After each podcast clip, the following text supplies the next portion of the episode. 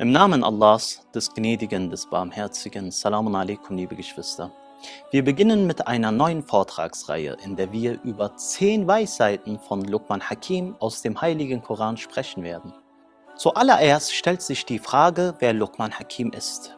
Luqman Hakim ist bekannt als einer der großen und wahren Weisen, nachdem die 31. Sure im Heiligen Koran benannt ist und dessen Name zweimal darin vorkommt. Allah hat ihn im Koran aufgrund seiner zehn wichtigen und entscheidenden Ratschläge an seinen Sohn erwähnt. Diese Ratschläge werden zusätzlich zu den fünf Versen von Sure Luqman aufgeführt. Dass der Name Luqman und seine zehn Weisheiten im Koran genannt werden, sind der Beweis für ihre Bedeutsamkeit. Denn der Koran, welcher universell und zeitlos ist, wurde herabgesandt, damit der Mensch recht geleitet wird. Allah Ta'ala bezweckte, dass diese Weisheiten für immer bis zum jüngsten Tag aufrecht bleiben. Bevor wir mit den zehn Weisheiten und deren Erläuterung beginnen, sollten in dieser Hinsicht einige Fragen beantwortet werden, wie zum Beispiel, wer ist Luqman Hakim? Wo kommt er her? In welcher Zeit lebte er? War er ein Prophet oder war er kein Prophet? Fangen wir mit der ersten Frage an. Wer ist Luqman? Er kam im Land Nobe, heutiges Sudan, zur Zeit des Propheten Davids, Friede sei mit ihm, auf die Welt. Er war also ein Nachkomme des afrikanischen Volkes. Und einige Historiker sagen, dass er aus Ile stammt, eine Hafenstadt am Meer in der Nähe von Ägypten im Land Palästina. In Anbetracht dessen, dass Luqman Hakim ein langes Leben führte, traf er viele Propheten, nach einigen Überlieferungen bis zu 400 Propheten. Aber zum Beruf von Luqman Hakim. Er war eine Zeit lang Sklave und diente als Hirte für Rin bin Hussar, einem der reichen Männer der Bani Israel. Dann wurde er von seinem Besitzer, also von seinem Meister, aufgrund der Vielzahl seiner theoretischen und praktischen Weisheit freigelassen. Luqman a.s. scheint den größten Teil seines Lebens im Nahen Osten verbracht zu haben, insbesondere in Palästina, in der Stadt Jerusalem. Und es wird gesagt, dass sich sein Grab in Ile befindet. Einige sind der Meinung, dass obwohl er nur seinen ältesten Sohn Baran direkt ansprach, seine Weisheiten an alle seine Kinder gerichtet waren, aber auch an alle Menschen. So wollte er ihre Aufmerksamkeit auf sich ziehen und ihnen klar machen, dass er für sie wie ein Vater mit gebrochenem Herzen ist und seinen von Herzen kommenden Rat aus Wohlwollen annehmen sollen. Diese Methode wurde auch von unserem geliebten Imam Amirul Mu'minin Ali a.s. angewendet. Und zwar beim Ratgeben bei seinen Söhnen Imam Hassan und Imam Hussein a.s. Er sagte, Ja Bunayya, o mein Sohn, o mein lieber Sohn. Dies zeigt, mit was für einer Emotionalität und Freundlichkeit seine Weisheiten begleitet waren. So sind die nützlichen Testamente, die das Gesicht der Barmherzigkeit und des Mitgefühls darstellen. In den Worten von Luqman und in den Worten von Imam Ali a.s. offensichtlich. Um Luqman Hakim besser kennenzulernen, möchte ich euch auf diesen Hadith aufmerksam machen. Er sagte zu seinem Sohn, Ja Bunayya, إني خدمت عرب مئة نبي وأخذت منهم أربعا O mein Sohn, ich habe 400 Propheten gedient und vier Sachen aus ihrer Rede ausgewählt. إذا كنت في الصلاة فاحفظ قلبك. Bewahre dein Herz, wenn du im Gebet bist. وإذا كنت على المائدة فاحفظ حلقك. Bewahre deine Kehle vor Haram, wenn du am Esstisch sitzt. So isst nichts von dem, was Haram ist. وإذا كنت Fi baytil ghayri fahfid aynaka. Bewahre deine Augen, wenn du im Haus eines Fremden bist. Und als viertes, wa idha kunta bainal khalq fahfid lisanaka. Und bewahre deine Zunge, wenn du unter den Menschen bist. So viel erstmal zu Luqman Hakim. Aber was bedeutet eigentlich Weisheit, also Hikmah? Weisheit stammt ursprünglich aus dem Wort Hukm. Also das Wort Hikmat stammt ursprünglich aus dem Wort Hukm, was eigentlich das Wort Verbot bedeutet. Und da Wissenschaft, Wissen und Klugheit die Bedeutung von Weisheit sind und den Menschen daran hindern, Unrecht zu tun oder Fehler zu begehen, wird es Hikmet, also Weisheit genannt. Aber die Bedeutung und der Wert der Weisheit aus der Sicht des Korans ist so, dass Allah im Koran die Welt mit all ihrer Weite und Distanz als Kleinheit und Täuschung betrachtet und sagt, die Nutznießung dieser Welt ist gering. Und in Surah Ali Imran sagt Allah,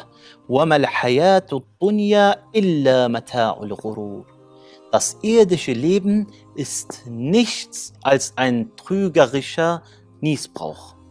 Aber was sagt Allah über die Weisheit im heiligen Koran? Im Koran steht, يؤتي الحكمة من يشاء ومن يؤت الحكمة فقد أوتي خيرا كثيرا. Er gibt die Weisheit, wem er will.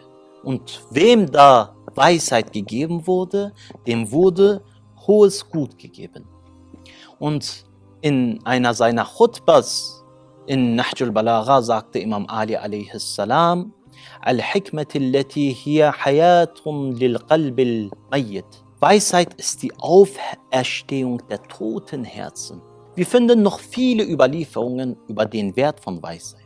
Luqman Hakim erzählte seinem Sohn von der brillanten Wirkung der Weisheit und sagte, Ja Bunayya, تعلم الحكمة تشرف فإن الحكمة تدل على الدين. O mein Sohn, lerne Weisheit, um die große Position der Ehre zu erreichen. Weil Weisheit ein Leitfaden für die Religion ist. Und zweitens, es macht den Sklaven größer als den Freien. Und drittens, es macht die Armen ehrenwerter als die Reichen. Und viertens, er tritt vor und versetzt die Armen in die Position von Königen. Fünftens, er ehrt die Ehrenwerten und vergrößert die Herren und macht die Reichen reicher. Den Wert von Weisheit sehen wir in vielen anderen Überlieferungen, liebe Geschwister.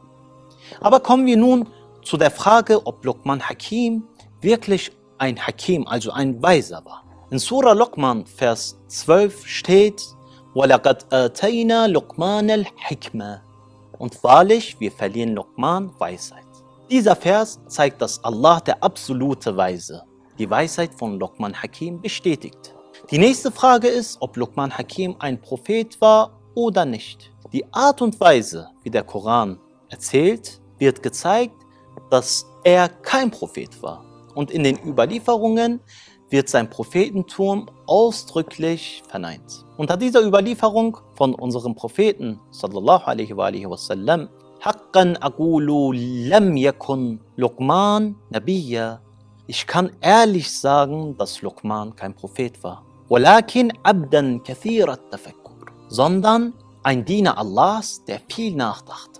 Sein Glaube und seine Gewissheit waren ausgezeichnet. Er liebte Allah und Allah liebte ihn. Und Allah gab ihm den Segen der, Weis der Weisheit. Nun stellt sich die Frage, wie Luqman obwohl er kein Prophet war, die ehrenvolle Position der Weisheit erhielt und Allah einen Teil seiner Weisheit als koranischen Rat neben seinen Rat stellte.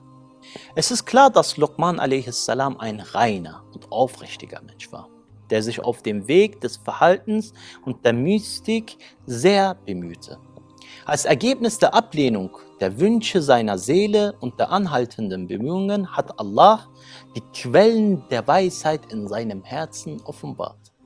Zum Schluss fassen wir das Ganze nochmal zusammen. Aus den obigen und den Themen, die erwähnt wurden, geht hervor, dass Luqman a.s obwohl er am Anfang ein Diener und vielleicht anderen Menschen von Macht und Kraft her unterlegen war, die höchste Position, die ein Mensch erreichen kann, erreichte. Und zwar die Vollkommenheit. Und man wird zum Nachfolger Allahs auf der Erde, zum Khalifatullah. Allah sagt im Koran in Surah Baqarah, wahrlich, ich werde auf der Erde einen Nachfolger einsetzen. Und wenn man auf dem Weg von Luqman Hakim geht und seinen Nafs, seine Seele, seinen Willen unter Kontrolle kriegt, kommt man der Vollkommenheit näher. Und schließlich erreicht man den Rang und wird zum Khalifatullah. Aber was sind die Weisheiten, über die wir inshallah in dieser Vortragsreihe sprechen werden? Luqman Hakims zehn Weisheiten im Koran. Erstens, Einheit Allahs. Zweitens, die Wiederauferstehung. Drittens, das Gebet. Viertens, das gute Gebieten. Fünftens, das schlechte Verwehren. Sechstens, Geduld und Durchhaltevermögen. Siebtens, Demut. Achtens, nicht immer an sich selber denken. Neuntens, Mäßigung beim Gehen. Und zehntens, Mäßigung in Stimme und Sprache. Dies ist eine Reihe von theoretischen, praktischen, politischen, ethischen, mystischen und Glaubensweisheiten, über die wir in den nächsten Vorträgen sprechen und diese näher erläutern werden. Wassalamu alaikum wa rahmatullahi wa barakatuh.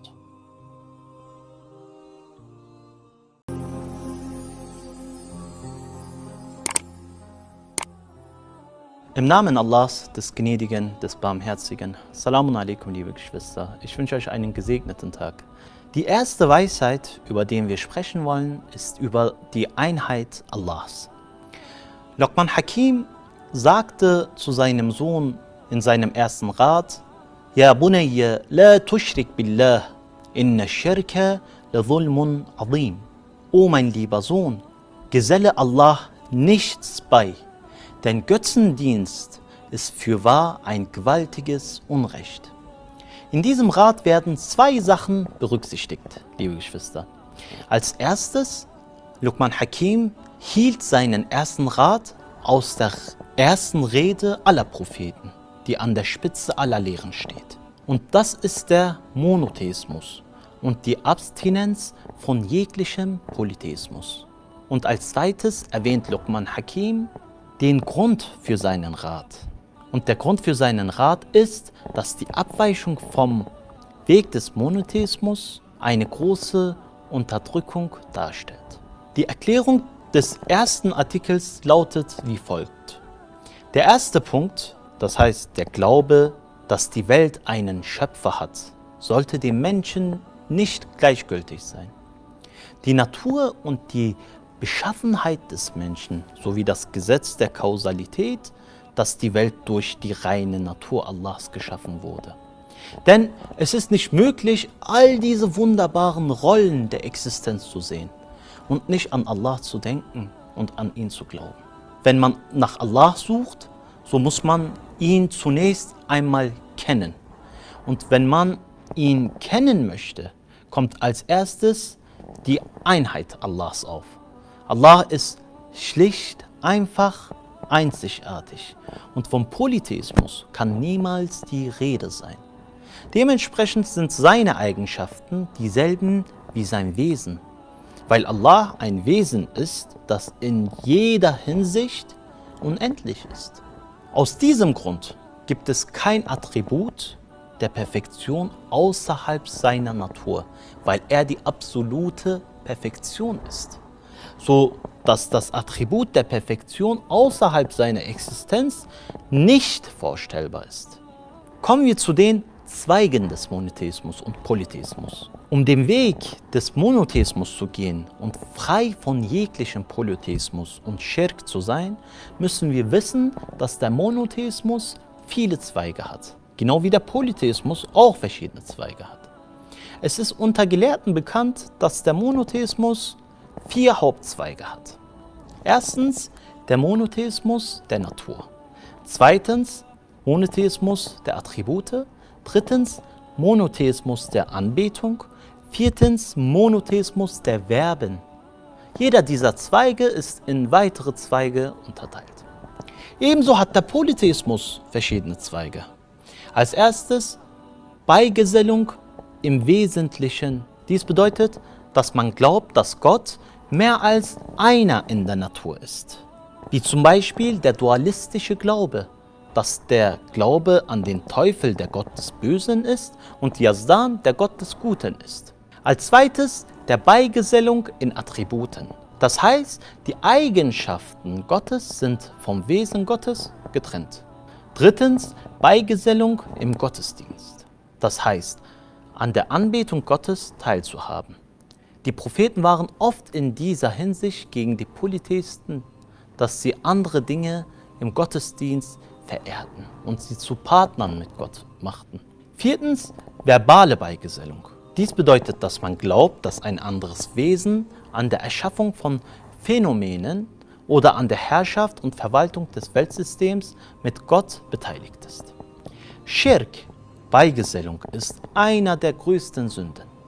Im Koran gibt es einige Verse, in welcher Lage jene sind, die Allah etwas beigesellt haben und in was für einer schlimmen Lage sie sein werden. In Surah Hajj, Vers 31 steht, وَمَنْ يُشْرِكْ بِاللَّهِ فَكَأَنَّمَا خَرَّ مِنَ السَّمَاءِ فَتَخْطَفُهُ الطَّيْرُ أَوْ تَحْوِي بِهِ الرِّيحُ فِي مَكَانٍ سَحِيقٍ Und wenn jemand Allah etwas beigesellt, so ist es, als ob er vom Himmel herunterfiele und er dann von den Vögeln fortgerissen oder vom Wind an einen fernen Ort hinabgeweht würde. Oder in Surah Ankabut, Vers 41 steht, das Gleichnis derer, die sich Helfer außer Allah nehmen, ist wie das Gleichnis von der Spinne, die sich ein Haus macht. Und das gebrechlichste der Häuser ist gewiss das Haus der Spinne. Wenn sie es nur begreifen würden. Wie gesagt, wir haben auch sehr viele Überlieferungen über die Mushrikin, die Allah etwas beigesellen. Aber ich denke, dass die beiden Koranverse ausführlich und deutlich uns sagen, was auf die Mushrikin zukommt. Aber kommen wir zum zweiten Punkt des Verses von Luqman Hakim. Und zwar sagt er, O mein lieber Sohn, geselle Allah nichts bei. Inna shirka Denn Götzendienst ist fürwahr ein gewaltiges Unrecht. Der Grund dafür, dass man Allah nichts beigesellen soll, ist der, dass man ein sehr großes Unrecht gegenüber Allah begehen würde. In gewisser Hinsicht ist es eine Unterdrückung gegenüber Allah, da eine wertlose Kreatur wie eine Statue mit dem großen und mächtigen Allah verglichen wird. Wenn wir beispielsweise sagen, dass eine kleine schwarze Ameise gleichwertig ist mit dem Propheten Salomon a.s. Suleiman a.s. Ist ein solcher Vergleich denn keine Unterdrückung gegenüber dem Propheten Salomo? Und auf der anderen Seite ist es eine Unterdrückung gegenüber sich selbst. Man glaubt an einen Götzen, welcher gar keinen Wert hat welchen man nicht einmal mit einem Menschen vergleichen kann. Wenn man daran glaubt, so wird man nur noch hoffnungsloser und degeneriert innerlich. Lukman Hakims Worte deuten darauf hin, dass die Grenze zwischen Gerechtigkeit und Ungerechtigkeit immer in allem gezogen werden sollte. Gerechtigkeit bedeutet, alles an seinen richtigen Ort zu bringen und seinen Wert zu geben. Und Unterdrückung ist das Gegenteil. Kurz gefasst, liebe Geschwister, die Grundlage unserer Religion ist die Einheit Allahs, At-Tawhid. Wir dürfen unsere Gottesdienste, also unsere Ibadah, nur in seinem Namen und nur für ihn verrichten. Mögen wir zu denen gehören, die im wahrsten Sinne des Wortes an die Einheit Allahs glauben und es praktizieren. Wassalamu alaikum wa rahmatullahi wa barakatuh.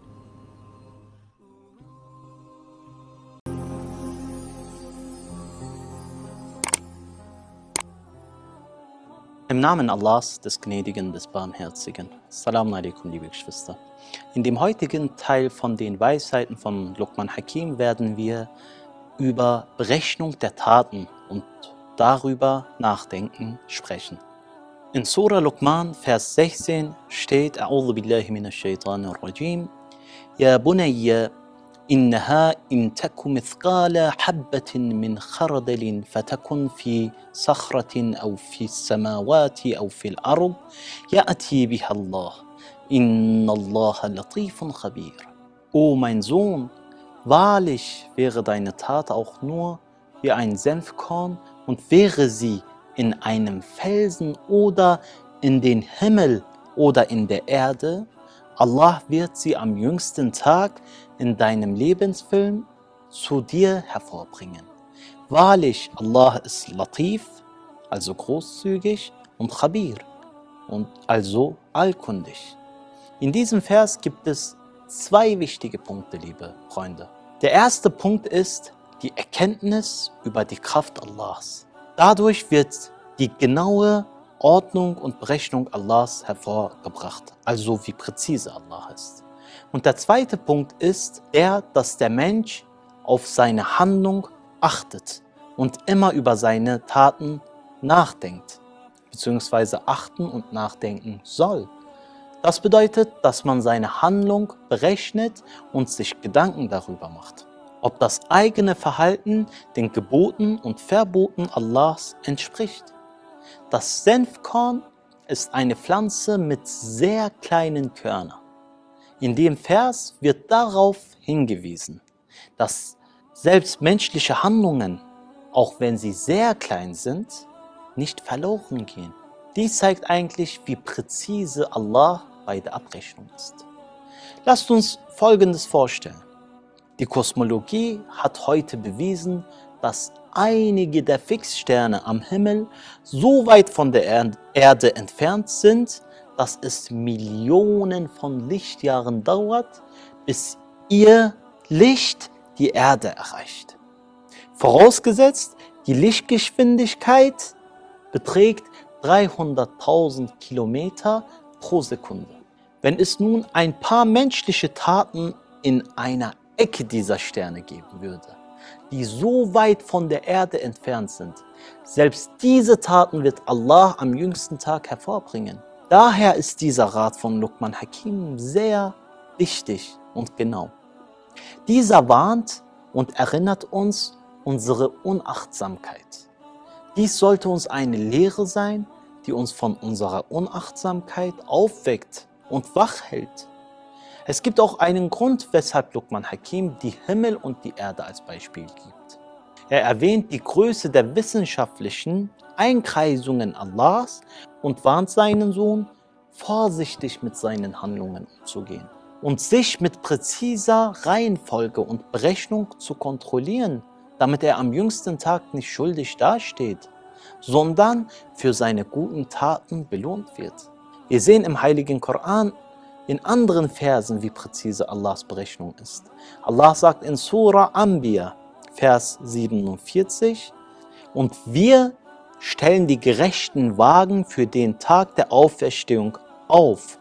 So wird keiner Seele um irgendetwas Unrecht zugefügt. Und wäre es auch das Gewicht eines Senfkorns, wir bringen es bei, und wir genügen als Berechner. Und in Surah Qaf steht, dass alles, was der Mensch sagt, von einem äh, Beobachterengel aufgezeichnet wird. Dies zeigt wiederum, wie präzise Allah ist und wie wichtig es ist, dass man sich selber zur Rechenschaft zieht. Dies alles repräsentiert Allahs genaue Abrechnung am Tag der Auferstehung. Daher sollte das Thema nicht übersehen werden. Neben den Versen im Koran möchte ich euch auf einige Überlieferungen aufmerksam machen, wie wichtig es eigentlich ist, dass man sich selber zur Rede stellt. Der Prophet sallallahu alaihi wasallam sagte, Hasibu anfusakum qabla an tuhasabu. Stellt euch zur Rede, bevor andere euch zur Rede stellen. Das heißt, wenn man sich selber zur Rede stellt, wird man seine eigenen Fehler sehen und sie korrigieren. Und Amirul Mu'minin Imam Ali a.s. sagte, kontrolliert euch und euer Verhalten, indem ihr euch selber zur Rede stellt. In einer anderen Überlieferung sagte der Prophet sallallahu alaihi wasallam, die klügste Person ist derjenige, der seine Taten berechnet. Imam Jafar al-Sadiq sagte, jeder Muslim, der uns kennt, also unsere Imamat akzeptiert, sollte jeden Tag und jede Nacht sich selber zur Rede stellen und seine Taten berechnen. Wenn er es gut findet, soll er es ergänzen und besser machen.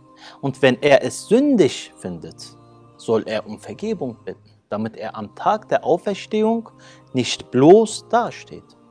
Dies zeigt uns eigentlich deutlich, wie sehr wir eigentlich auf unsere Handlungen und Taten achten sollten. Es wird erzählt, dass man einen Gelehrten im Traum, im Traum sah und ihn fragte, wie es ihm geht. Er sagte, es geht mir gut, aber ich muss sagen, hier sind die sehr präzise und genau. Als ich am Leben war und einmal es geregnet hat, hatte ich gesagt, der Regen kommt genau passend zum richtigen Augenblick. Ich wurde hier befragt, haben wir jemals etwas zum falschen Zeitpunkt geschickt? Was wir eigentlich mit all den Versen und Überlieferungen sagen möchten, ist, dass wir für all unsere Taten befragt werden. Mit Berechnung ist gemeint, dass der Mensch unter tiefer Aufmerksamkeit und ständiger Sorgfalt seine Handlungen überwacht und sie mit islamischen Vorschriften koordiniert und darauf achtet, bei seinen Handlungen nicht vom geraden Weg abzuweichen. Es wird überliefert, dass jemand Imam Ali a.s. fragte, Ja Amir al-Mu'minin, was ist die Berechnung? Wie stellt man sich selber zur Rede?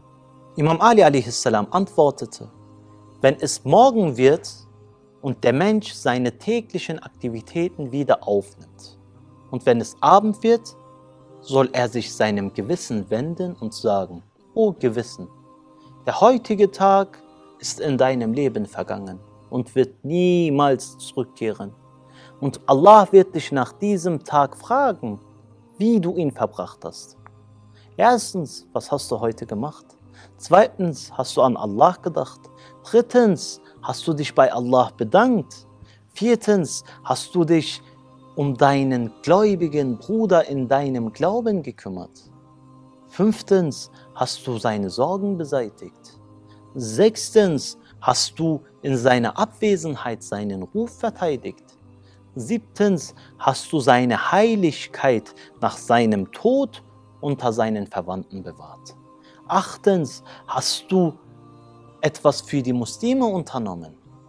Wenn dein Gewissen antwortet, ich habe gute Taten begangen, dann bedanke dich bei Allah.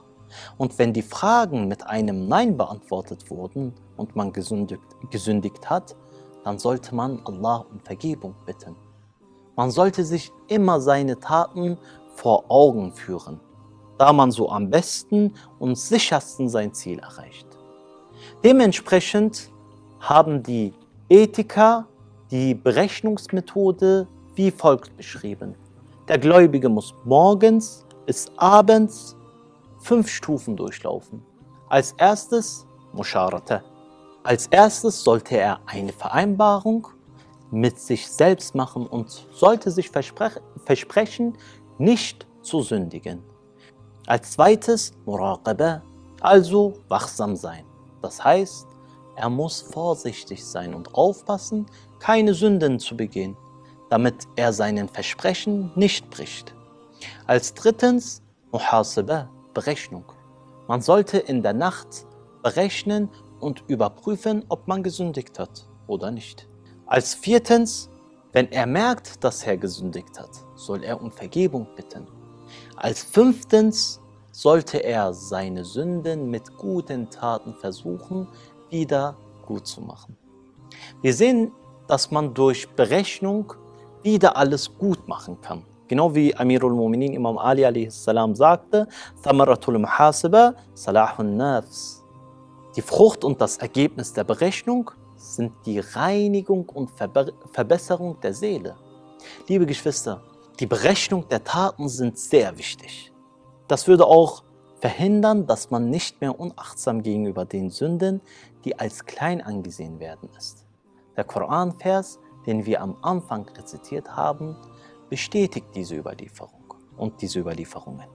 O mein Sohn, wahrlich wäre deine Tat auch nur wie ein Senfkorn und wäre sie in einem Felsen oder in den Himmel oder in der Erde, Allah wird sie am jüngsten Tag zu dir hervorbringen. Wahrlich, Allah ist großzügig, allkundig. Wenn wir es kurz zusammenfassen, die zweite Weisheit, den Luqman Hakim seinen Sohn erzählte hat, ist die Berechnung der Taten. Möge Allah uns unseren Sünden vergeben und uns ermöglichen, diese Berechnung jeden Tag durchzugehen, damit wir um Vergebung bitten, wenn wir gesündigt haben. Und möge Allah uns die Sünden vergeben, die wir als klein betrachtet haben und vergessen haben, um Vergebung zu bitten. Wassalamu alaikum wa rahmatullahi wa barakatuh.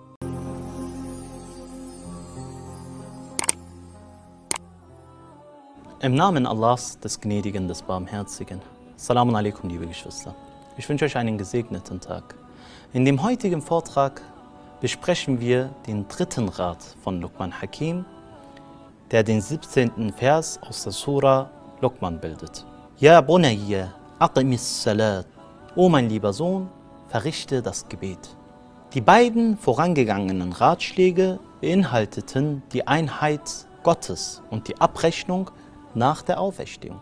Nachdem Lokman Hakim die Grundlagen der Religion, nämlich die Einheit Gottes, die Auferstehung und die präzise Berechnung erwähnt hat, nennt er ein weiteres bedeutendes Thema, und zwar das Verrichten des Gebets. Das Thema können wir in drei Faktoren besprechen. Als erstes die Wichtigkeit des Gebets. Das Gebet ist so wichtig, dass es im Islam mit unterschiedlichen und bedeutungsvollen Interpretationen erwähnt wurde, um seine Bedeutung und Priorität hervorzuheben. Manchmal sagt man, dass es die Säule des Islams ist. Wie zum Beispiel Imam Muhammad Baqir a.s. sagte, As-Salatu Hamududdin. Das Gebet ist die Säule der Religion. Oder der Prophet sallallahu alaihi wasallam sagte, das Gebet ist die Unterstützung der Religion. In einem seiner Ratschläge an seinem Sohn erklärt Luqman Hakim dies, mein lieber Sohn, verrichte das Gebet. Weil das Gebet in der Religion ist wie die Säule eines Zeltes. Wenn die Säule des Zeltes fest und stabil ist, bleiben die Seile und Nägel und ihr Schatten fest. Aber wenn die Säule gebrochen oder gefallen ist, nützt die Nägel und Seile und der Schatten des Zeltes nichts. Und manchmal wird das Gebet als beste Tat gezählt. Imam Jafar Sadiq a.s. sagte, Ma a'lamu shay'an ba'da al-ma'rafa afdala min hadhihi salah. Nach der Erkenntnis Allahs kenne ich nichts Überlegeneres als das Gebet. Und manchmal wird das Gebet als Kopf und Gesicht des Islam erwähnt. Der Prophet wasallam sagte, deine größte Anstrengung sollte darin bestehen, das Gebet zu verrichten, denn das Gebet ist die Quelle des Islams. Und Imam Jafar Sadiq salam sagte, es gibt ein Gesicht für alles und das Gesicht des Islam ist das Gebet. Es gibt diesbezüglich noch viele andere Vergleiche, wie zum Beispiel, das Gebet ist die Himmelfahrt eines Gläubigen, das Gebet ist die Annäherung eines Gläubigen an Allah, das Gebet ist die Sühne der Sünden, die Annahme von Taten hängt von der Annahme des Gebets ab und noch viele andere Vergleiche und Interpretationen sind für das Gebet genannt worden.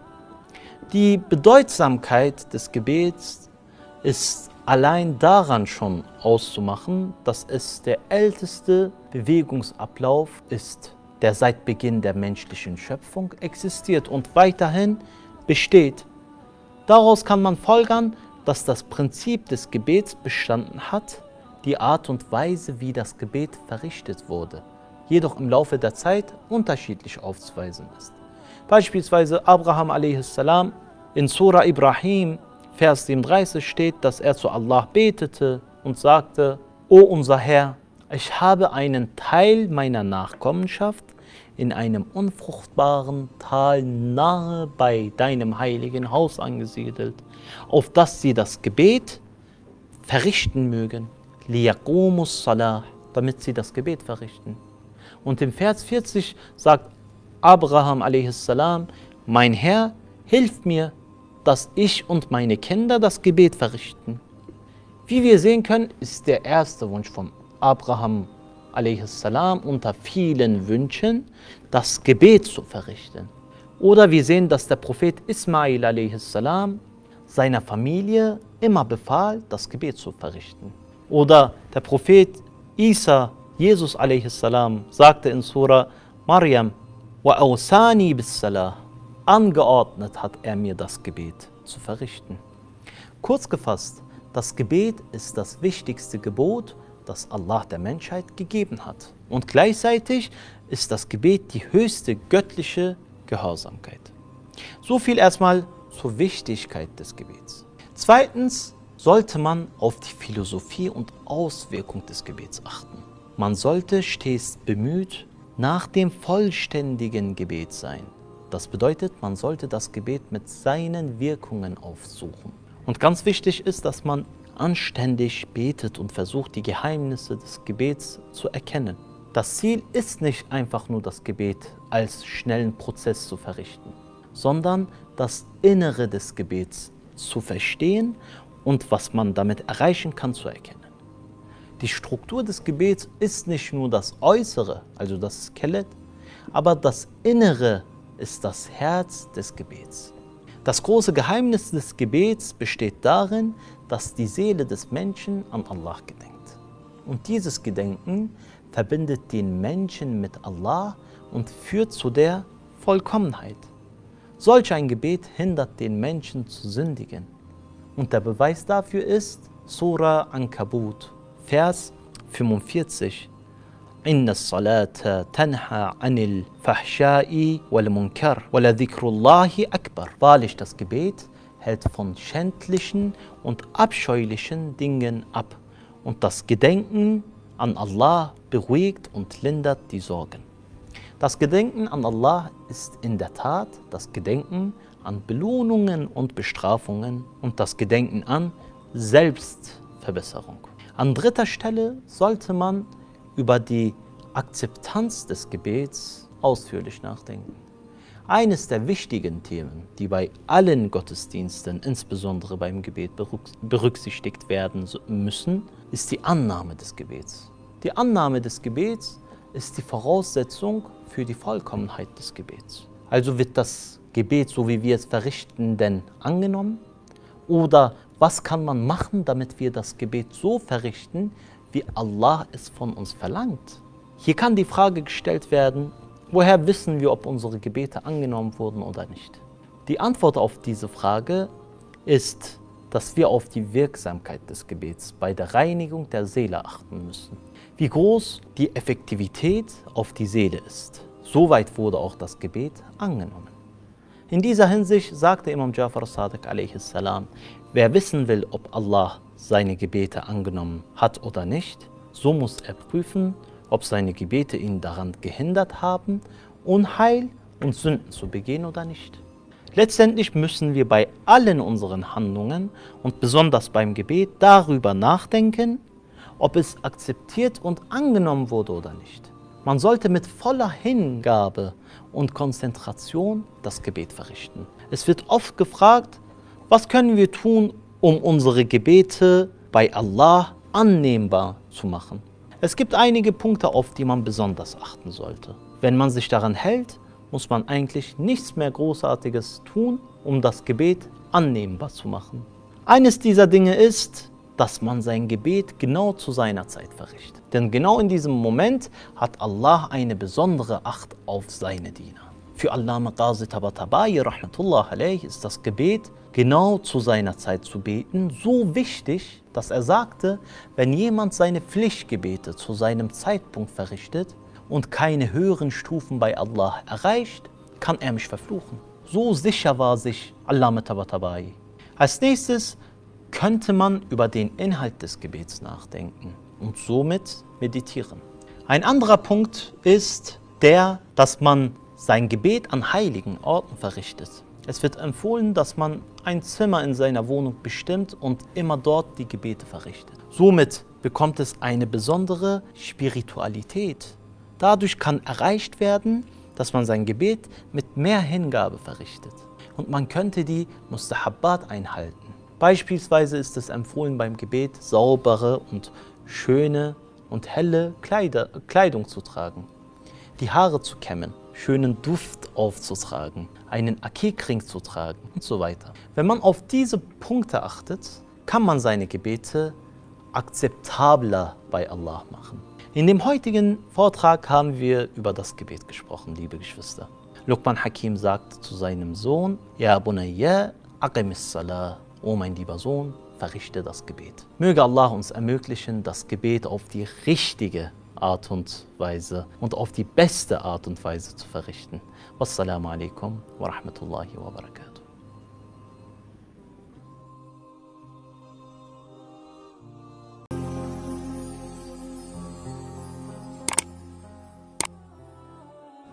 Im Namen Allahs, des Gnädigen, des Barmherzigen. Salam alaikum, liebe Geschwister. Ich wünsche euch einen gesegneten Tag. Heute werden wir über die vierte und fünfte Weisheit von Luqman Hakim sprechen. Und zwar geht es darum, das Gute zu gebieten und das Schlechte zu verwehren. Wir lesen im Surah Luqman, Vers 17, Ja bunayya aqimis salata wa'mur bil ma'rufi wanha anil munkar. O mein lieber Sohn, verrichte das Gebet, gebiete das Rechte und verbiete das Verwerfliche. Im letzten Video haben wir bereits über das Gebet gesprochen. Aber wir haben noch nicht viel zu den Punkten, das Gute zu gebieten und das Schlechte zu verwehren, erwähnt. Das Wort Ma'ruf, also das gute Gebieten, ist im Grunde jede gute Tat, welches der Handelnde zusätzlich erkannt hat und darüber Bescheid weiß dass es eine gute Tat ist. Der beste Weg, Ma'ruf zu kennen, sind die heiligen Bücher wie der Koran und die Hadith-Bücher. Hunderte Beispiele werden für Ma'ruf, also gute Taten, im Koran und in den Hadith-Büchern erwähnt. Wie zum Beispiel Glaube an Allah, Rezitation des Korans, das Gedenken und Vertrauen an Allah, die Geduld, Abstinenz von den Sünden, Weiterbildung, Nächstenliebe, anderen vergeben und enthüllen der Wahrheit und vieles weitere mehr. Aber das Wort Verleugnung bedeutet im Grunde eine schlechte Tat, die haram, abscheulich oder verpönt ist. Dazu können die folgenden Taten als Beispiel genannt werden. Vernachlässigen von Pflichten, Unrecht tun, jemanden unterdrücken, Lügen, Lästern, Untreue, Verrat üben, Vertragsbruch, Erneuerung im Islam und so weiter. Nach den Gesetzen der Scharia aus dem Koran und der Sunna sowie dem Konsens und der Vernunft hängt die Verpflichtung, das Gute zu gebieten und das Schlechte zu verwehren, in normalen Fällen von vier Bedingungen ab.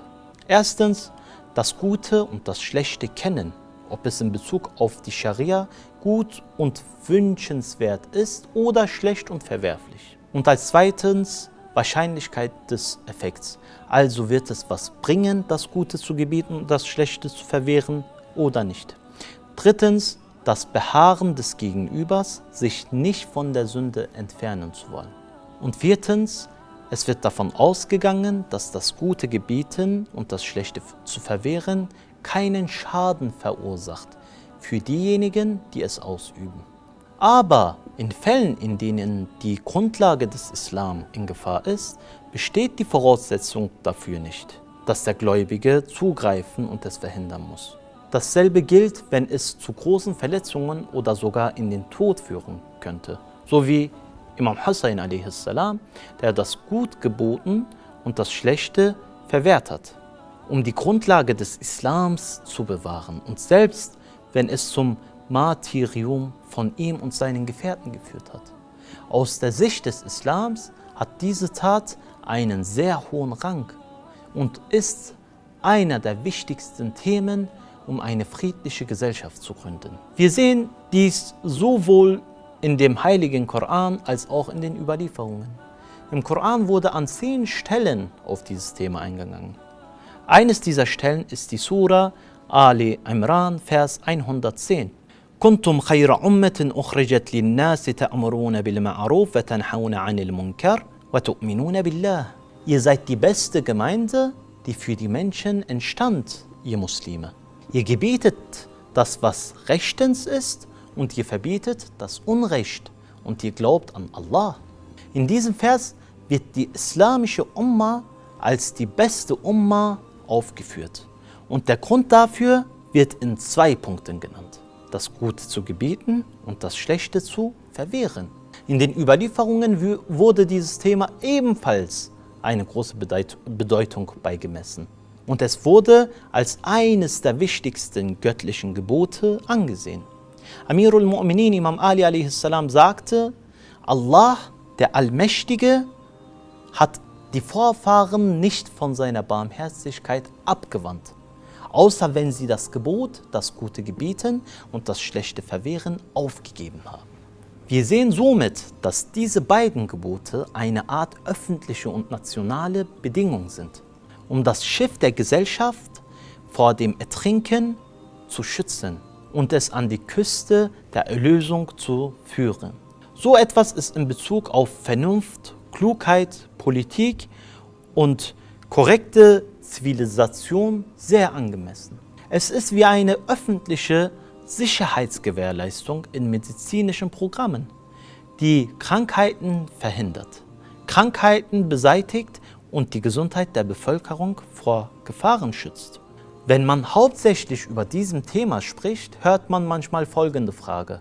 Wird durch das Gute zu gebieten und das Schlechte zu verwehren nicht die Freiheit eines Menschen beraubt? Was meint ihr, liebe Freunde? Ist das wirklich so? Von welcher Freiheit spricht man hier? Freiheit hat in allen Kulturen eine rote Linie. Niemand, aber auch wirklich niemand erlaubt absolute Freiheit. Freiheit wird insofern respektiert und akzeptiert, wenn sie nicht dazu führt, dass die Gesellschaft abweicht und ins Chaos gerät. Die vernünftige Freiheit bedeutet, Hindernisse für das Wachstum zur Perfektion zu beseitigen. Daher ist das Gute zu gebieten und das Schlechte zu verwehren ein Helfer und Komplementär der wahren Freiheit. Dieser Zweifel wurde auch zu der Zeit von Rasulullah sallallahu alaihi wasallam vorgeworfen. Er beantwortete dies mit diesem Vergleich und sagte, unsere Gesellschaft ist wie ein Schiff. Die Insassen des Schiffes sind so frei, dass sie nicht den Tod anderer verursachen. Wann auch immer, wenn ein Passagier diese Freiheit missbraucht und versucht, das Schiff mit einem Nagel oder einer Axt zu durchbohren, würden die anderen Passagiere widersprechen und ihn daran hindern. Und indem sie das Schlechte verwehren und verbieten, schützen sie ihr Schiff und die Insassen vor Gefahren. So zu handeln, liebe Freunde, ist eine sehr rationale, logische und natürliche Angelegenheit. Und das Gegenteil führt früher oder später definitiv ins Chaos. Erlaubt die Freiheit einem Menschen Selbstmord zu begehen oder sich wie ein Verrückter zu benehmen? Wir sehen, dass sich unser Thema und die Freiheit überhaupt nicht widersprechen. Im Gegenteil führt das zu der wahrhaftigen Freiheit. Das Gute gebieten und das Schlechte zu verwehren war aus der Sicht von Luqman Hakim besonders wichtig.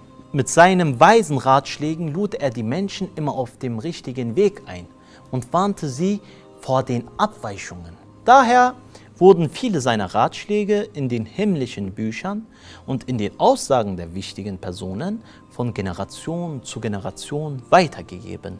Möge Allah uns ermöglichen, mit unserer Gesellschaft zusammen auf dem richtigen Weg standhaft weiterzugehen. Wassalamu alaikum wa rahmatullahi wa barakatuh.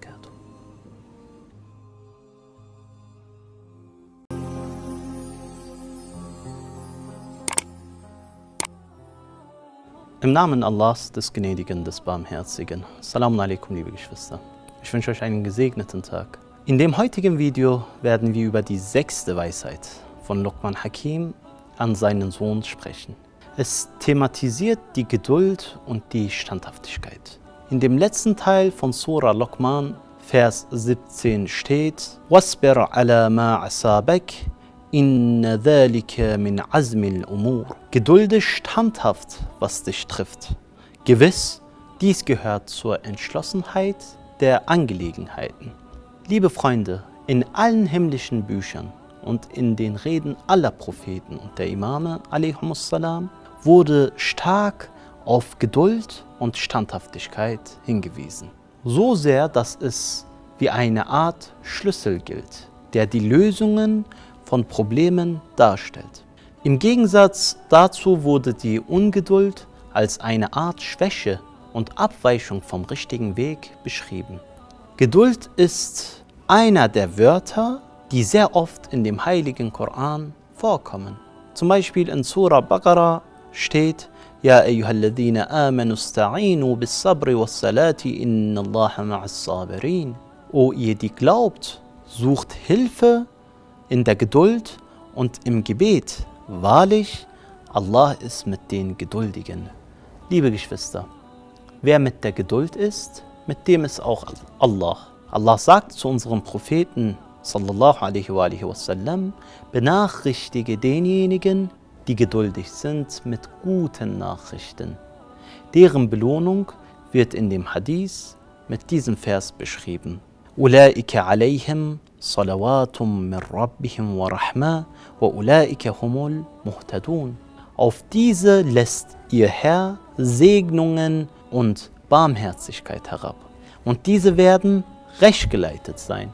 In vielen seiner Weisheiten sprach Luqman Hakim das Thema Geduld und Standhaftigkeit an und forderte die Menschen auf, diese starke spirituelle Kraft wirklich auszunutzen und dadurch der Vollkommenheit einen Schritt näher zu kommen. Zum Beispiel lädt er seinen Sohn in dem 17. Vers von Surah Luqman ein, angesichts der bitteren Ereignisse des Lebens durchzuhalten und standhaft zu bleiben. Und er weist darauf hin, dass das Thema Geduld sehr wichtig ist und niemals vergessen soll, werden sollte. Auf der Welt, überall, kann man verschiedene Arten von Unglück und Unheil sehen. Imam Ali a.s. sagte. Die Welt ist ein Haus, welches in Leid verwickelt ist. In solch einer Situation muss man die Natur der Geduld und Standhaftigkeit nutzen, um den individuellen und sozialen Frieden aufrecht zu erhalten. Andernfalls wird die Ungeduld weiter verschärft und es wird eine doppelte Menge an Stress und Belastung verursachen. Es kann ein gesundes, zufriedenes Leben zu einem dunklen, von Leere erfülltem umwandeln. Daher kann man sagen, dass dieser Rat von Luqman Hakim der wertvollste und tiefgehende Rat ist, der bei konstruktiven Ratschlägen an oberster Stelle stehen sollte. Denn wenn es eine gewisse Ungeduld gibt, wird man jeden Tag mit Kämpfen und Streitigkeiten konfrontiert sein. Natürlich sollte beachtet werden, dass dieses Gesetz Ausnahmen gibt. Und in einigen Fällen sollten Geduld und Schweigen gebrochen werden, um das Recht zu verteidigen. Natürlich gibt es bei der Geduld verschiedene Art und Weisen, mit verschiedenen Dingen anzugehen, wie zum Beispiel, wenn man einer Sünde gegenübersteht und Geduld zeigt und zu sich selbst spricht, nein, ich werde dieser Sünde oder diesem Verlangen nicht nachgehen. Geduld im Gehorsam sein, zum Beispiel bei den Gebeten, stets standhaft gegenüber seinem Trieb zu sein, um seine Gebete pünktlich zu verrichten. Geduld beim Unglück, Unheil oder Leid. Luqman Hakim hat in diesem Vers die Geduld angesichts Widrigkeiten erwähnt, die eine der wichtigsten Zweige für Geduld und Standhaftigkeit ist. Diese Art Geduld ist die Quelle von Kraft, die dem Menschen ermöglicht, Fälle von Unheil zu überstehen. Wenn wir uns das Leben von unserem geliebten Propheten sallallahu alaihi wasallam anschauen, sehen wir, nachdem Allah dem Propheten befiehlt, ihn anzubeten und ihn zu dienen, empfiehlt Allah ihn geduldig und standhaft zu sein. Es kann dadurch gefolgert werden, dass der Erfolg bei der Erfüllung göttlicher Pflichten durch Geduld und Standhaftigkeit erzielt wird. Der beste Weg gegenüber Unglück, Unheil und Leid ist es, die Geduld in ihrer besten Form zu kennen. Und um diese Form zu kennen, benötigt es das Leben von unserem Propheten und seiner reinen Familie, der Ahlul Bayt salam, zu recherchieren. Angefangen von unserem heiligen Propheten bis zu unserem letzten Imam. Alle mussten Geduld zeigen und standhaft sein. Möge Allah uns ermöglichen, bei all den bisher genannten Arten von Geduld standhaft zu sein. Wassalamu alaikum wa rahmatullahi wa barakatuh.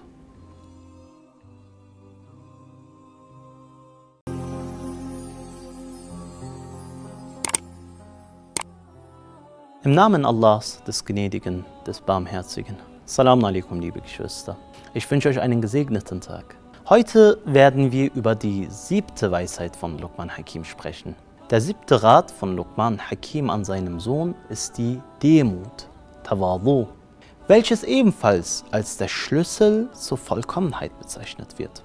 In Surah Luqman Vers 18 geht es folgendermaßen weiter. وَلَا تُصَعِّرْ خَدَّكَ لِلنَّاسِ Und zeige den Menschen nicht geringschätzig die Wange. Damit ist Tawazu gemeint. Also man sollte demütig sein. Die Bedeutung von Demut und ihre Arten leitet sich ursprünglich aus dem Wort was ab. Also das Wort Tawazu, Demut, leitet sich ursprünglich aus dem Wort was ab, was bedeutet, sich zu unterwerfen. Demut kann uns ins Paradies führen genau wie ihr Gegensatz, die Arroganz auf Arabisch Kibr und uns lediglich das Höllenfeuer beschert. Satans Arroganz war es, die seine Vertreibung aus dem Paradies verursacht hat, als er sich weigerte, Allahs Befehl demütig Folge zu leisten und vor Adam, dem Vater der Menschheit, niederzuknien. Damit verdammte er sich selbst und seine Anhänger in die Hölle. Satans Mangel an Unterwürfigkeit oder Demut ließ eines der frömmsten Geschöpfe Gottes in den Abgrund fallen.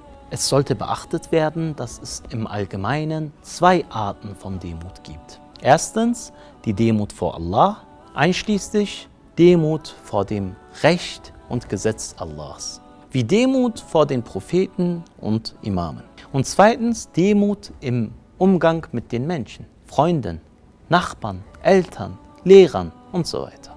Es ist klar, dass Demut vor Allah der höchste und wichtigste Grad an Demut ist. Im Gegenteil, Arroganz gegen Allah ist die größte Sünde. Demut vor Allah ist Teil des tiefen und des richtigen Glaubens und des Weges zur Nähe Allahs. Demut kommt, wenn man die Großartigkeit Allahs anerkennt, wenn man ihn verehrt, liebt und Ehrfurcht vor ihm besitzt.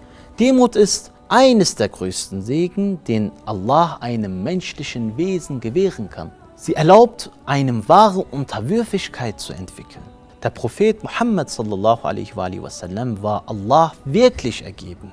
Eine seiner Charaktereigenschaften war vollständige Demut und basierte auf ernsthaftem Gottvertrauen. Er war ein Beispiel an Freundlichkeit und Demut. In der Tat waren die Eigenschaften, die der Prophet sallallahu alaihi wasallam zeigte, genau das Gegenteil von Stolz und Arroganz.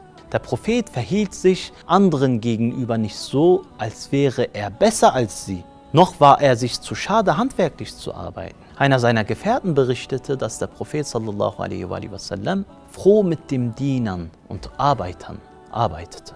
Die Gefährten des Propheten Muhammad sallallahu alaihi wasallam und die frühen Generationen der Muslime verstanden das Konzept der Demut. Sie verhielten sich Allah und den Menschen gegenüber aus Liebe zu Gott und zu ihren Mitmenschen demütig.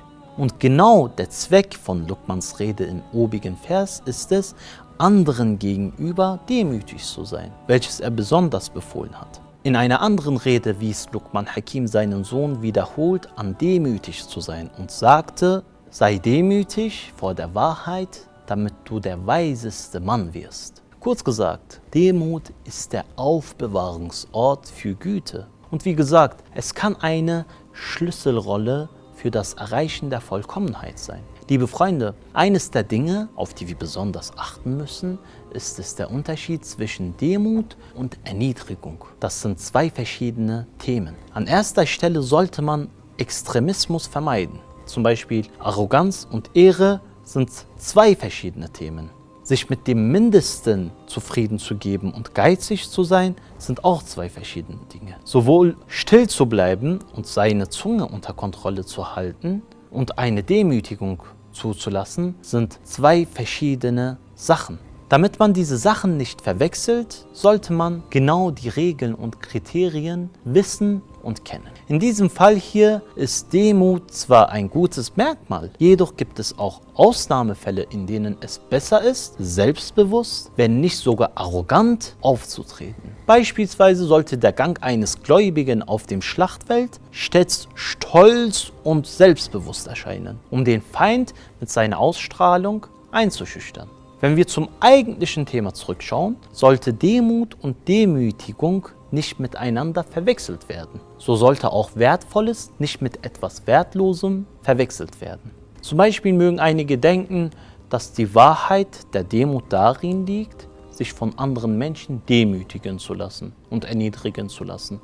Der Islam erlaubt niemandem, sich im Namen der Demut demütigen und erniedrigen zu lassen und dass der Mensch seine Würde unter die Füße anderer legt. Faiz Kashani, rahmatullah alayh, schreibt diesbezüglich, Demut hat wie andere moralische Eigenschaften zwei Seiten des Extremismus. Entweder übertreibt man oder man untertreibt die Demut. Man sollte es weder untertreiben und arrogant sein, noch sollte man übertreiben und sich unter Wert verkaufen. Möge Allah uns ermöglichen, zuerst ihm gegenüber Demut zu zeigen und dann die richtige Demut unseren Mitmenschen gegenüber zu zeigen. Wassalamu alaikum wa rahmatullahi wa barakatuh.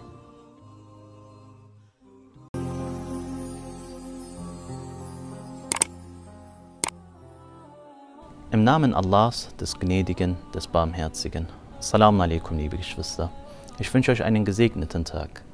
Lokman Hakims achter und neunter Rat an seinen Sohn aus der Sure Luqman, Vers 18 lautet: ولا تصعر خدك للناس ولا تمشي في الأرض مرحا إن الله لا يحب كل مختال فخور Und zeige den Menschen nicht geringschätzig die Wange und geh nicht übermütig auf der Erde einher. Denn Allah liebt niemanden, der eingebildet und prahlerisch ist. Einer der wichtigsten Teile des islamischen und menschlichen Sozialverhaltens ist das bescheidene Benehmen und die strikte Vermeidung von Arroganz und arrogantem Verhalten, weil eine arrogante und selbstsüchtige Einstellung zum Kaputtgehen einer Freundschaft oder engen Beziehungen führen kann. In diesem Teil von Luqman Hakims Rat werden zwei Merkmale von Arroganz und Selbstsucht erwähnt, die vermeiden werden sollten. Erstens, sich unangemessen und unfreundlich gegenüber anderen Menschen zu verhalten. Und zweitens, eine stolze bzw. arrogante Einstellung gegenüber den Mitmenschen. Diese beiden Merkmale, die aus dem arroganten Verhalten resultieren, können schwerwiegende Schäden in einer friedlichen Gesellschaft verursachen. Und es kann Freundschaften in Feindschaften und Friedlichkeit in Gewalt umwandeln. Dies könnte zu Streitereien und Unstimmigkeiten, insbesondere zwischen Ehepartnern, Nachbarn und Freunden führen. Es mag sein, dass man sich die Frage stellt, weshalb Luqman Hakim ausgerechnet diese Art von Benehmen unterstreicht und warum er nicht in verallgemeinter Form darüber spricht. Bei der Beantwortung dieser Frage sollte gesagt werden, dass die schlechten Eigenschaften und Zustände des Menschen oft an bestimmten Handlungen ausgemacht werden können. Zum Beispiel sagt die Art und Weise, wie ein Muslim sich an einem Tag des Ramadans in der Öffentlichkeit benimmt, viel über ihn aus. Wenn er angenommen raucht und den Rauch in die Luft auspustet, auch wenn diese Handlung von ihm auf den ersten Blick nur als Kleinigkeit erscheint, wird dadurch eine tiefe, verwurzelte Arroganz gegenüber Allah deutlich erkennbar. Und durch seine Handlung wird eine gewisse Respektlosigkeit gegenüber den Muslimen, die fasten, deutlich. Sprechen wir nochmal über die achte Weisheit. Sich unkorrekt und unfreundlich gegenüber seinen Mitmenschen zu verhalten. Die richtige Weise, sich islamisch sozial zu benehmen, ist, dass ein Gläubiger höflich, freundlich und mit Liebe mit seinem Mitmenschen umgeht. Er sollte nicht mit Wut an den Menschen vorbeigehen. Ein solches Benehmen, das von Arroganz und Selbstsucht herrührt, führt dazu, dass sich die Beziehungen verdunkeln und eine gewisse Kälte zwischen den Menschen entsteht. Oder es kann sogar dazu führen, dass man den Kontakt miteinander komplett abbricht. Luqman Hakim sagt zu seinem Sohn in diesem Vers, und zeige den Menschen nicht geringschätzig die Wange. Sich mit Arroganz vom Menschen abzuwenden, ist eine Frechheit und eine Beleidigung, die böse Auswirkungen mit sich bringen und die Samen der Feindschaft säen. Ich denke, wir sind uns einig, dass Arroganz wirklich ein schlechtes Benehmen ist. Andere Menschen zu ignorieren ist sehr unverschämt, liebe Freunde. Eine Person kam zu unserem Propheten sallallahu alaihi wasallam und fragte nach einem Rat. Der Prophet sallallahu alaihi wasallam sagte zu ihm: Alga akhaka biwajhi munbasit. Triff deinen muslimischen Bruder mit einem lächelnden Gesicht. Und Imam Ali a.s. sagte, Demut gegenüber Menschen ist der Schmuck von ehrenwerten Menschen. Fazit ist, dass wir unseren Bewegungen und Begegnungen miteinander Schritt halten müssen, so wie es in der islamischen Ethik besagt ist. Wenn wir uns treffen, sehen und verabschieden, sollten wir jegliche Handlungen, die zu Streitigkeiten oder zu einer gewissen Feindlichkeit führen könnten, vermeiden, damit wir friedlich und freundlich miteinander zusammenleben können.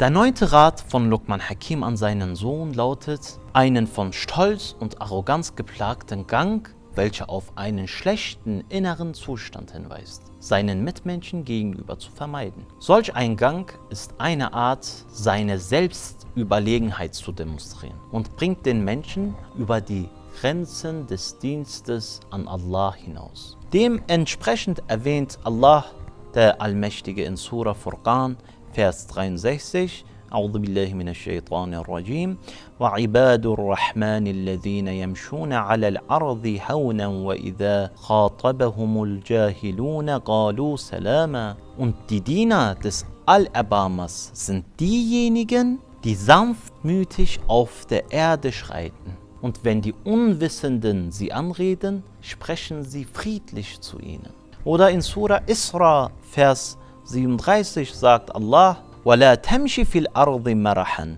إِنَّكَ لَنْ تَخْرِجَ الْأَرْضَ وَلَنْ تَبْلُغَ الْجِبَالَ طُولًا Und geh nicht ausgelassen in Übermut auf der Erde. Denn du kannst weder die Erde durchbrechen, noch kannst du die Berge an Höhe erreichen. Diese Verse sollen den Stolz und die Arroganz des Menschen brechen damit er einsieht, dass er die Erde nicht durchbrechen kann. Egal wie arrogant er auch sein mag, er kann niemals so groß wie die Berge sein. Angesichts der Größe der göttlichen Geschöpfe sollte den Menschen bewusst sein, dass es größere und stärkere Sachen auf der Welt gibt, welche Allah erschaffen hat und aufgrund dessen seine Arroganz beiseite legen. Das ist der Grund, weshalb der Prophet sallallahu alaihi wasallam uns und seine reine Familie, die Ma'sumin salam, mit Demut handelten. Möge Allah uns ermöglichen, immer freundlich und ohne Arroganz gegenüber unseren Mitmenschen zu sein. Wassalamu alaikum wa rahmatullahi wa barakatuh.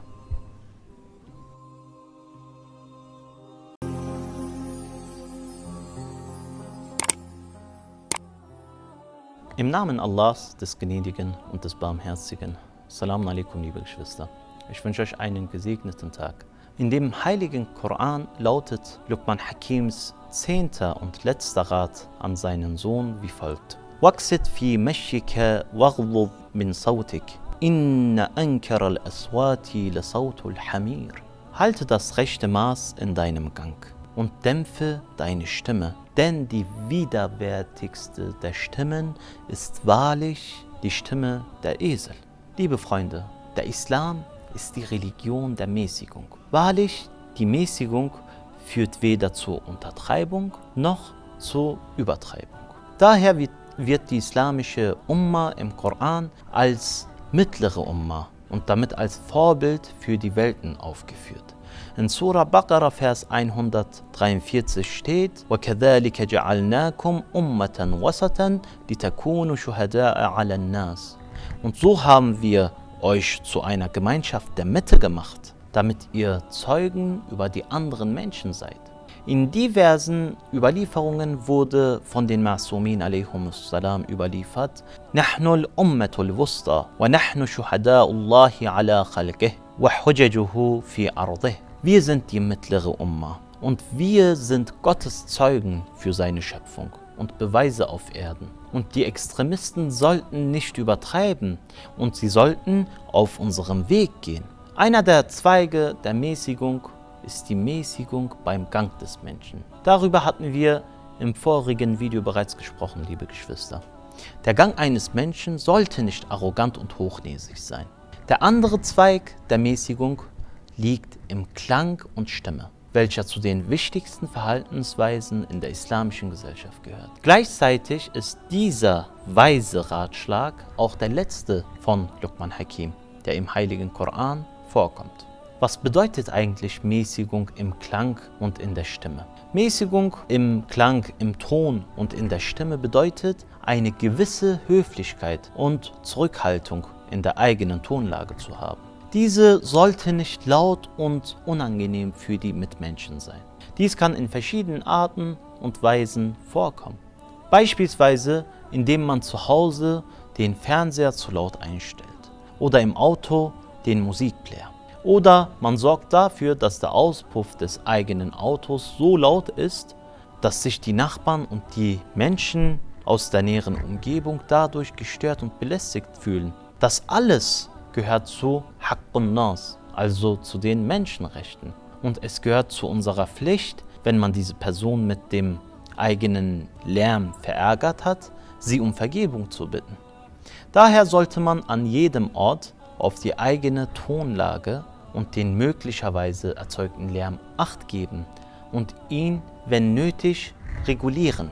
Die Ruhe ist ein natürliches Recht eines jeden Menschen. Und dies zu ignorieren, ist eine Verletzung der Menschenrechte und stellt sich aus der Sicht des Islams ein schweres Verbrechen dar. Der Prophet wasallam sagte, Allah mag kurze und sanfte Stimmen und mag keine lauten Stimmen. Amirul Mu'minin Imam Ali a.s. sagte, das Senken der Stimme und das Senken der Augen sowie die Mäßigung beim Gehen sind Zeichen des Glaubens. Imam Khomeini rahmatullah alayh riet und warnte wiederholt vor der Vermeidung übermäßiger Geräusche und Lärmstörungen, selbst wenn es sich dabei um ein Gebet oder eine Mustahab-Tat handelte. In dieser Hinsicht war er besonders empfindlich. Kurz gefasst, wenn wir uns eine friedliche und ruhige Gesellschaft wünschen, dann müssen wir auch auf unseren Ton achten. Möge Allah uns ermöglichen, auf diese Punkte zu achten und sie auf die richtige Art und Weise zu praktizieren. Wassalamu alaikum wa rahmatullahi wa barakatuh.